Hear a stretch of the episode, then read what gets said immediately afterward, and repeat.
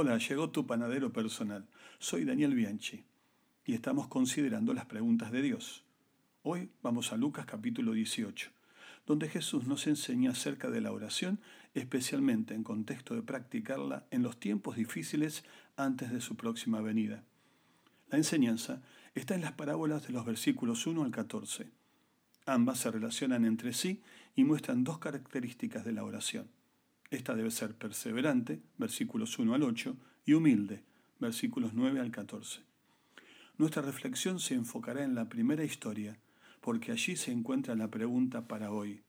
Pero cuando el Hijo del Hombre venga, ¿hallará fe en la tierra? Vemos a un juez y a una viuda. La enseñanza del Antiguo Testamento requería que los jueces actuaran bajo el temor de Dios, de manera justa y expedita, debían hacer justicia sin favoritismo hacia los poderosos y con la debida atención a los humildes y vulnerables. Este juez es lo opuesto a lo que Dios requiere. No tiene temor de Dios, es indiferente a la gente y mucho más a una viuda pobre que no tiene influencia ni contactos, no tiene nadie que la defienda y no tiene posibilidad alguna de pagar un soborno. Aunque la causa sea válida, este juez dilata el asunto y se niega a darle derecho. La viuda, en cambio, es el ejemplo máximo de la persona oprimida, excluida. En este caso, no está claro si se le ha quitado lo poco que tenía o se le está negando algo que era suyo. La viuda no tiene más armas que apelar a la justicia y a su capacidad de perseverar hasta tener respuesta. Y la mujer insiste hasta que lo consigue. Jesús usa aquí el argumento de cuánto más.